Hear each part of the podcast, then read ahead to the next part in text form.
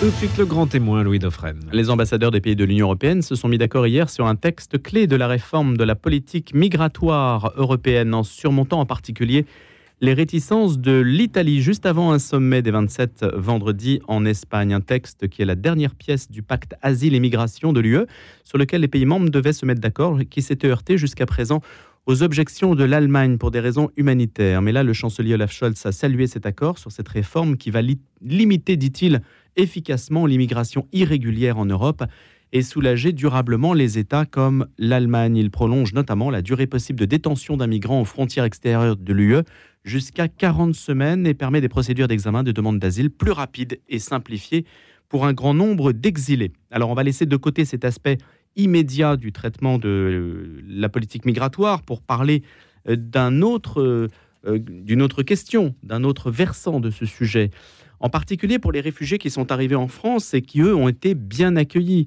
C'est le cas de Maher Akhtiar, réfugié politique d'origine syrienne, docteur en philosophie, accompagné ce matin de Nicolas Delecourt, qui est essayiste, et qui ont écrit Oui, il y a des réfugiés heureux en France aux éditions du Rocher. Alors c'est très important qu'on saisisse aussi cet aspect-là des choses à l'heure où certains pays sont décriés pour euh, des lacunes dans la manière dont ils traitent les migrants et dans la manière dont l'accueil se fait un petit peu au détriment de l'humanité précisément, avec un traitement bureaucratique de ces questions migratoires. Donc Maher Akhtia nous raconte son parcours. Le grand témoin, Louis Dauphren. Bonjour Maher Akhtia. Bonjour. Et bonjour Nicolas Delecourt. Bonjour. Maher Akhtia, vous estimez que vous êtes heureux aujourd'hui, dix ans après le début de la guerre en Syrie? Oui, oui. En fait, oui, je suis arrivé en France en 2008 pour euh, faire une thèse de doctorat en philo. Donc voilà, je suis resté euh, cinq ans pour soutenir la thèse. Euh, je l'ai soutenue en 2013. Donc quel était votre statut à ce moment-là? J'étais, J'avais un carte d'étudiant, d'accord. Et en 2013, et à cause de la guerre en Syrie, j'ai choisi de rester en France et demander l'asile, demander l'asile politique. Sinon, vous seriez parti faire votre service militaire voilà, et euh, c'est pourquoi en fait euh, j'ai choisi de, rester en France et être loin de ma famille et de perdre mon poste à la fac parce qu'il fallait que je rentre en Syrie pour prendre euh, mon travail comme professeur à la fac.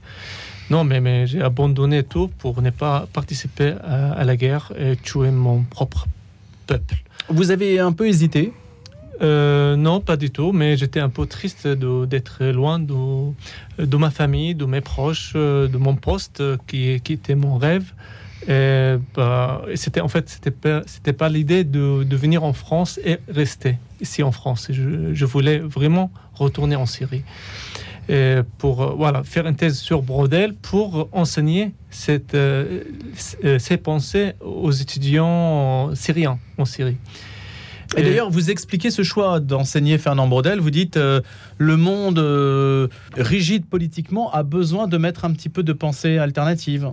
Oui, en fait, euh, Brodel, il applique une méthode pluridisciplinaire. Donc, c'est ouvert, c'était bien en fait d'enseigner cette méthode euh, en Syrie parce qu'on ne connaît pas très bien ces pensées qui est ouverte euh, euh, aux autres domaines. c'est une pensée non dirigée par la religion ou la politique? Non, non, c'est pas. Et vous auriez pu le faire en Syrie? Vous y étiez autorisé? Oui, c'est contrôlé, mais c'est contrôlé oui, par la, politique là-bas. Oui, oui c'est hmm. contrôlé, mais je, pourrais vraiment enseigner cette, ces méthodes au sens humain. Voilà, donc vous avez refusé en fait de rentrer en Syrie, même pour enseigner aux Syriens cet aspect positif de la recherche, et pour rester en France. Donc c'est le choix que vous avez fait. Oui, en fait, euh, j'ai choisi de rester obligatoirement. En fait, euh, vraiment, mon rêve c'était de revenir en Syrie en, tant que professeur à la fac. Mais bon, je, je, savais que si je rentre, dès que je rentre, euh, je, je, serais obligé de, de, faire mon service militaire et participer à tuer mon propre peuple. C'est pourquoi je, je, suis resté et, loin de ma famille, mes proches, mon poste et demander l'asile politique que j'ai eu à la fin de 2013. Quel a été le délai d'examen de votre dossier euh, À peu près à ce moment-là, neuf mois. Neuf mois. J'étais à Périgueux. J'avais, euh, bon, euh, j'étais logé par France Terre d'Asile, accueilli là-bas. Et comme ça, j'ai fait j'étais bénévole aussi. En fait, après avoir obtenu l'asile politique, euh, je voulais euh, rendre service aux Français parce que j'étais bien reçu, j'ai bien reçu des, services. Je voulais être bénévole en donnant des cours d'arabe dans, un, dans une association qui s'appelle Tétar je suis resté bénévole là-bas pendant deux ans. Et euh, comme ça, j'avais l'idée d'être professeur de langue arabe. Il y avait déjà des Syriens réfugiés en Dordogne? À ce moment-là, oui, ils ont reçu cinq familles syriennes dans lesquelles elles sont déjà dans Qui parlent un peu? Oui, oui. À la coquille. Et, et à Jumiac. À Jumiac. Et j'étais traducteur euh, pour traduire, en fait, euh, aider l'assistance sociale à communiquer avec eux. Alors, Maher Akhtiar, quelles sont les preuves que vous avez dû fournir pour que votre demande d'asile politique aboutisse? Euh, Justement, bah, j'étais opposant, ou je suis opposant au régime syrien et ses alliés, et que euh, je refuse de rentrer en Syrie pour, pour faire mon service militaire et tuer mon propre peuple. Voilà. Mais il suffit de dire ça, si je puis dire, ou vous devez fournir des preuves Non, il fallait. Euh, en fait, euh, comme je suis écrivain, j'ai écrit plusieurs articles en, en, langue arabe en critiquant le régime syrien et euh, la partie de Hezbollah, la Russie. Donc, c'est suffit d'être condamné par le régime syrien. Et donc vous avez produit ces articles voilà, qui ont été regardés par les autorités françaises Bien sûr, c'était dans, mon dossier et c'était des preuves de, de, que je suis j'ai le droit euh, d'avoir l'asile politique et rester en France euh, protégé par l'État français. Nicolas Delecourt, neuf mois pour traiter une demande d'asile, ce n'est pas excessif quand même. Alors personnellement, euh, ces sujets de demande d'asile, c'est vrai que euh, quand, on a parlé de, ces sujets, de, l'accueil des, gens en France, moi je connaissais pas trop bien les, délais, mais en effet, c'est un, délai qui est tout à fait raisonnable. Alors, je crois qu'il y a des gens pour qui ça prend plus de temps, des gens pour lesquels la demande d'asile est, est refusée. Mais de toute façon, ce qu'on voit quand même globalement, c'est que la France est un pays qui accueille bien les, réfugiés euh, sur ces, questions-là. Et c'est vrai que ça a l'air tout à fait mm. raisonnable et euh, respectueux des, personnes. Alors c'est aussi, il y a aussi un point, c'est que c'est pas non plus le monde des bisounours, et il y a des axes d'amélioration, que ce soit dans la demande d'asile ou dans la vie des réfugiés en France, parce qu'on ne dit pas non plus que la France c'est merveilleux, mais on dit quand même que la France c'est plutôt bien. Mais il y a quand même peut-être un, biais, Nicolas Delecourt et, et c'est que vous êtes un peu un réfugié plus plus. Vous êtes universitaire, vous avez fait une thèse, etc. Votre demande de rester en France a peut-être été traitée plus facilement aussi pour cette raison-là. En fait, après le 2015, euh, et comme la guerre c'était partout en Syrie, donc la, France euh, acceptait plus facilement les demandeurs d'asile et les dossiers d'asile politique. En fait, pour dire clairement, tant que l'histoire de, la personne est claire, c'est très facile d'avoir l'asile politique. Tant qu'il y a des preuves dans, le dossier d'asile politique que la personne, sa vie est, en danger, donc, c'est pas compliqué d'avoir le droit d'asile. Si quelqu'un qui a, bon, n'arrive pas à donner des preuves sur euh, la danger de sa vie, là, ça, prend beaucoup de temps pour, euh, pour avoir ce droit. C'est vrai que de toute façon, ce qu'on voit, c'est que historiquement, la France a toujours été un, pays d'accueil.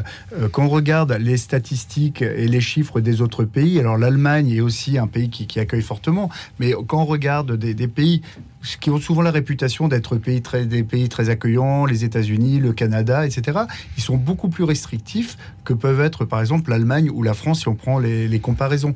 Après, le, deuxième point peut-être aussi, c'est qu'en fait, un réfugié, naturellement et spontanément, va chercher refuge dans le pays le plus proche, parce qu'il faut pouvoir venir en France quand on est en Syrie. Soit on prend l'avion, c'est comme vous disiez tout à l'heure, c'est la solution plus plus. Il y a aussi des, des gens, et on a eu le témoignage, des gens qui ont euh, traversé euh, déjà la, Méditerranée puis l'Europe euh, pour venir en France. On a eu des, témoignages de gens qui ont justement voulu aller en Angleterre et sont restés en France par dépit, par défaut, parce qu'ils n'arrivaient pas à aller en Angleterre. Et donc, généralement, les gens cherchent refuge au, plus près parce que c'est ce qui est le plus simple. Et d'ailleurs, on apprend aussi, c'est un point, euh, quand on regarde les chiffres de, l'ONU, en fait, c'est la Turquie qui est le premier pays d'accueil de réfugiés au monde parce qu'il est près de zones qui sont excessivement. Et le Liban, proportionnellement. Oui, exactement. Et alors, c'est sa surprise au début. Mais je pense qu'un réfugié en Turquie, je, même, plus que je pense, c'est sûr, un réfugié en Turquie vit dans des conditions qui sont épouvantables par rapport à un réfugié en France, ça très clairement aussi. Mais Maher vous, vous étiez déjà en France, donc la question était un petit peu différente. Mais est-ce qu'on peut considérer qu'un Syrien qui a envie de quitter son pays puisse aller dans un autre pays de langue arabe déjà? Est-ce que ça, ça se conçoit facilement? C'est facilement, mais euh, bon, euh, on sait très bien qu'il y a des, déplacés, des réfugiés au Liban et en Jordanie.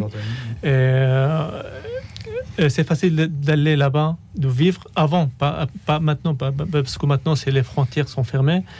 Mais euh, la personne qui va ou la famille qui va vivre euh, dans ces deux, pays, euh, il faut se, débrouiller en fait. Ils n'ont pas des aides sociales, ils n'ont pas des aides médicales. il, y a Mais des pays riches comme les pays du Golfe, par exemple, qui regorgent d'argent. elles n'ont pas ce droit-là, de, droit de, donner le droit d'asile aux gens Et pourquoi L'hospitalité pourtant est un canon euh, de l'islam. Bah, ils n'ont pas cette politique-là. Donc voilà, c'est une question humanitaire. Oui, oui. C'est une question humanitaire euh, que même pour, pour, le moment, il y a des gens qui habitent au pays du Golfe qui, qui, qui, qui quittent ce pays-là pour venir en France ou en Allemagne pour demander l'asile politique parce que leur travail là-bas, euh, il n'est pas stable ne savent pas si le contrat de travail va arrêter à un certain moment ou non, ou pour euh, garantir l'avenir de leurs enfants. Donc, ils vont venir ici. Mais vous, par exemple, si un pays du Golfe vous avez accordé l'asile, vous l'auriez pris avant de venir en France? Pour moi euh, pour moi, non, mais moi, je suis revenu en France pour, parce que pour étudier les Français de Brodel. Et Brodel, c'est Vous avez un lien avec ce pays Oui, oui. c'est voilà. Une fois qu'on a l'asile politique, comment s'organise euh, votre vie? En fait, lorsqu'on a l'asile politique et on a une carte de séjour pour 10 ans, donc on a le droit de suivre un cours de français pour... Euh, maintenant, c'est 600 heures et c'est pas suffisant. Puis on a le droit de travailler, de suivre des euh, formations ou poursuivre nos études.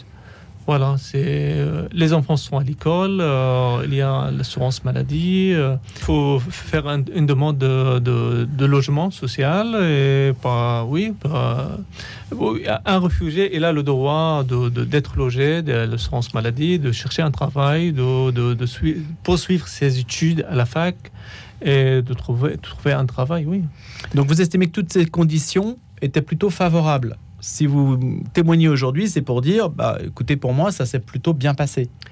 C'est plutôt bien passé, mais euh, ça ne veut dire pas qu'il n'y a pas de soucis, de problèmes, de, de beaucoup d'attentes parce que faire euh, les démarches administratives, c'est pas toujours facile. Alors je rassure Maher, je ne sais pas si rassurant, mais en France, même pour un Français, c'est pas toujours facile. Mais oui, déjà. Et ce que disent euh, les personnes, en, tant qu'étrangers, non aux réfugiés, donc on parle, euh, on maîtrise pas très bien le français, donc c'est plus compliqué que les Français de, de, de, de euh, de faire nos démarches administratives. Donc, mais normalement, chaque famille euh, a une assistance sociale qui, accompagne la famille euh, pour réaliser ces démarches administratives, juridiques, de santé, jusqu'au moment où la, la, famille ou les parents maîtrisent bien le français et soient indépendants. Il y a un pays qui offre autant de prestations à ces réfugiés, Nicolas Delecourt, dans le monde A, priori, c'est l'Allemagne, euh, mhm. mais qui a un, très très très grand besoin aussi de, de, de, faire venir du monde. Et oui, l'Allemagne semble être, du témoignage des réfugiés, le pays qui est vraiment le, mieux organisé, euh, dans pour lequel il y a aussi, euh, par exemple, des, des cours d'allemand sont donnés. C'est que tous les témoignages vont dans ce sens-là en disant on arrive en France, on est déjà perturbé par la, culture, on est perturbé parce que c'est pas le même climat, c'est pas les mêmes façons de, vivre. Et le principal problème pour les personnes, c'est la maîtrise du français. Et comme disait Maher, bon, il y a quelques heures de cours, mais euh, pas assez. Euh, pas, assez de français. Certains disent même c'est presque un piège parce qu'en fait, euh, pour peu qu'ils viennent et qu'ils soient accueillis par, par quelqu'un de leur famille qui est déjà en France, en fait, ils, risquent un peu de s'enfermer en se disant bon, c'est tellement compliqué que je ne vais pas y aller et euh, sans la maîtrise du français, on peut pas s'intégrer. Qu'est-ce qui est compliqué? C'est l'apprentissage de la langue? L'apprentissage du français qui est quand même pas tout à fait mmh. évident. Enfin, tout le monde. Bon, l'allemand n'est pas non plus très simple. Apparemment, c'est peut-être plus simple. En tout cas, ils sont mieux encadrés et en Allemagne, d'après ce que j'ai euh, de tous les témoignages, si vous n'arrivez pas au bout de quelques centaines d'heures à maîtriser le français, l'allemand, ça ne va pas du tout. Ça peut compromettre votre demande d'asile. C'est qu'en France, c'est un peu, on vous donne quelques cours de français, puis après euh, débrouillez-vous. Alors c'est que. Mais ça ne remet pas en cause la demande d'asile en France. Non, non, non, pas du tout. C'est un peu le paradoxe, c'est-à-dire qu'en fait, les gens peuvent avoir l'asile en étant finalement pas adapté à une vie en France. Alors qu'en Allemagne, je, le sentiment qu'on a, c'est que euh, la demande d'asile est corrélée au fait de dire ben, il faut que les gens puissent s'intégrer, qu'ils puissent travailler, qu'ils puissent reprendre des études. On sent que c'est quand même. Alors, est-ce que c'est euh, la, qualité euh, allemande Mais c'est plus organisé. Alors en France, on va pas jeter non plus l'opprobre parce que c'est vraiment dire il y a, vraiment une volonté d'accueil. Mais le sentiment qu'on avait, ce que disaient certains, c'est dire bah, en fait on est accueilli, on nous donne les, aides et autres, donc on ne peut pas se plaindre mais il manque cet aspect d'intégration qui permet bah, d'éviter des, phénomènes qui peuvent être des phénomènes de, rejet, de désaccord, etc. Donc c'est fondamental et tout le monde le dit, maîtriser le français est un élément essentiel pour s'intégrer dans, dans le pays. Donc vous seriez pour assortir la demande d'asile ou l'issue de la demande d'asile à la maîtrise du français comme en Allemagne pour l'allemand. Ça semble être, un, comme on parle d'axe de progrès, d'axe d'amélioration, parce que je disais tout à l'heure, on va pas dire la France c'est les bisounours, c'est génial, on arrive, et les petites fleurs bleues qui tombent du ciel et tout le monde est heureux. Ça semble être vraiment un point essentiel, fondamental de cette, cette maîtrise du français. Il y en a un autre aussi qui est par exemple le travail sur la, la possibilité d'avoir plus facilement de reconnaissance et d'équivalence des diplômes, qui est un autre problème euh, qui semble quand même très très important. En fait, euh, en France, euh, oui, on ne peut pas suivre un cours de français par organisé par l'État si on n'a pas l'asile politique. En fait, voilà. Ça, veut dire une personne qui fait une demande d'asile, et si elle attend un an pour avoir la, réponse, elle, euh, est sans, cours de, français. Sauf s'il va chercher des cours euh, proposés par des associations. Sinon, bah, elle reste chez lui. Hein. Euh, il n'y a pas de cours de français. Elle aura ces, droits-là après avoir euh, euh, le droit d'asile. Donc vous estimez que la période en fait entre l'asile, entre l'arrivée et l'asile, devrait être mieux traitée du point de vue linguistique en tout cas? Voilà, ça c'est l'idéal. Ça c'est l'idéal de, voilà, c'est un demandeur d'asile de, de, proposer des cours de français pour, lui, pour ses.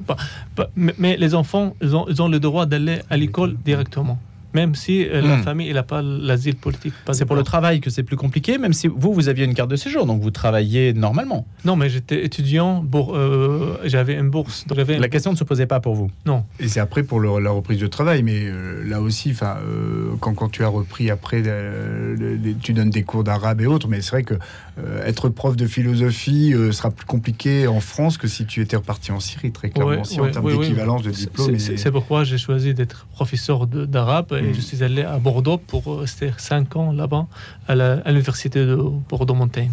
Vous avez fait une demande pour la nationalité française? Oui, récemment. Donc ça, c'est l'autre étape C'est l'autre étape, euh, oui. Bah, Pourquoi? Euh, bah, bah, ça, ça, fait plus de 13 ans que je suis en France, donc euh, je pense que j'ai maintenant, je connais bien les valeurs françaises euh, la culture française. Euh, je vis en France avec des amis français. Donc voilà. Euh, c'est pourquoi j'ai demandé la nationalité française. Et tu l'as obtenue Je l'ai obtenue. Il y a un an. Qu'est-ce que ça représente la France pour vous, Maëlle Rectia? Surtout être libre, être libre de dire ce que je pense, être libre de ce que je, euh, par rapport à la religion, par rapport à la politique, euh, ne pas avoir peur de, euh, de des policiers, des, présidents, vivre dignement. Ça, c'est ce qu'on manque en, Syrie, d'avoir ce sens-là, de, de, vivre de façon digne. Euh, comme en France. Voilà.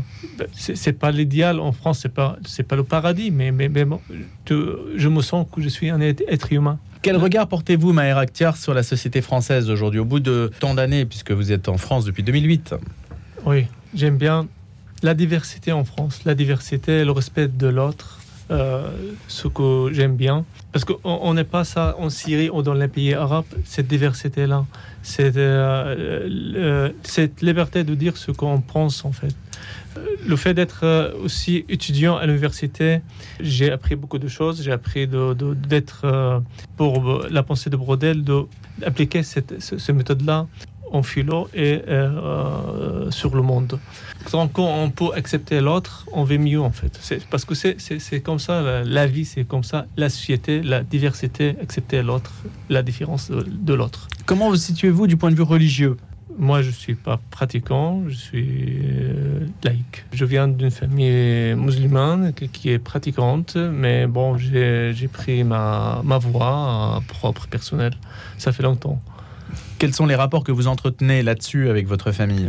Par le, le respect, par je, je- je- on garde un contact avec eux euh, de façon régulière. euh, c'est voilà, qui, qui sont toujours en Syrie. là. Que dites-vous à tous les réfugiés potentiels qui voudraient venir en France, qui n'ont pas forcément votre euh, niveau culturel?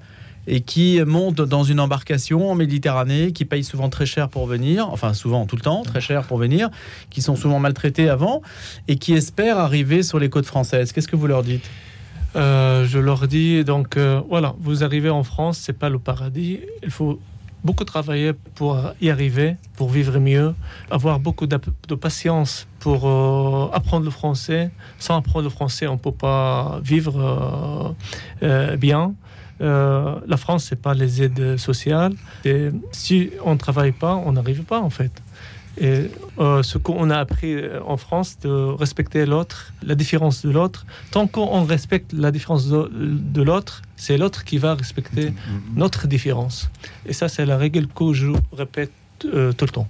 Mais vous, vous représentez une main-d'œuvre dite qualifiée. Vous avez des diplômes. Vous enseignez d'ailleurs aujourd'hui Je donne des cours d'arabe oui, à distance. oui. Vous avez un, un niveau d'études qui vous permet de vous intégrer dans la société française, mais pour ceux qui arrivent et qui représentent une main-d'œuvre absolument non qualifiée, qu'est-ce que vous dites? Vous pouvez pas leur dire il faut beaucoup travailler, il faut beaucoup travailler. La, la France n'a pas grand-chose à leur proposer. Ah, euh, dès qu'en fait, euh, ils ont une assistance sociale, ils ont deux, ou trois journées d'intégration, donc Mhm. ils vont comprendre les, les lois en France, les valeurs euh, de la France, et comme ça, bah, ils vont comprendre petit à petit les- les- les- ce qu'il faut faire, ce que le- comment ils vont vivre en France. Nicolas Delecourt. Sur ce point-là de, de l'emploi, aujourd'hui, on se rend compte qu'il y a une, euh, on est quasiment en situation de, de plein emploi. En tout cas, il y a beaucoup de secteurs qui, qui recrutent. Et donc, je pense que quelqu'un euh, qui arrive en, en France euh, peut travailler avec de la volonté. Ce qu'on voit souvent, c'est que les gens sont souvent surdiplômés, que comme il n'y a pas d'équivalence de diplôme entre un diplôme syrien et un diplôme français, bah, il y a des gens qui ont eu un diplôme médical et euh, à qui on propose des travaux de, de femmes de ménage et autres. Enfin, c'est, c'est plus l'équivalence des diplômes, mais une personne qui aujourd'hui veut, veut travailler peut se faire proposer un emploi, ce qui un peu être un, un peu frustrant pour certains, c'est d'avoir une qualification euh, supérieure au- à l'emploi qui est proposé en France. Pour vous, ça sera un point à travailler de mieux gérer cette question de l'équivalence. Alors, C'est pas comme un claquement de doigts, parce qu'on pourrait dire que si vous êtes diplômé en- dans le monde médical en Syrie, les exigences sont peut-être différentes de celles de la France. Mais en tout cas, on sent vraiment, il y a eu pas mal de témoignages de gens euh, dans les liens avec Pôle emploi. En gros, ils sont diplômés à bac plus et on leur propose à quelque chose à bac moins. Donc c'est, on peut comprendre que ça soit générateur de frustration. Et dans une France qui peine à recruter, ça peut être un, sujet aussi de, de réflexion. Merci beaucoup Nicolas Delecourt et merci beaucoup Maher Akhtiar, tous les deux auteurs de Oui, il y a des réfugiés heureux en France, publié aux éditions du Rocher.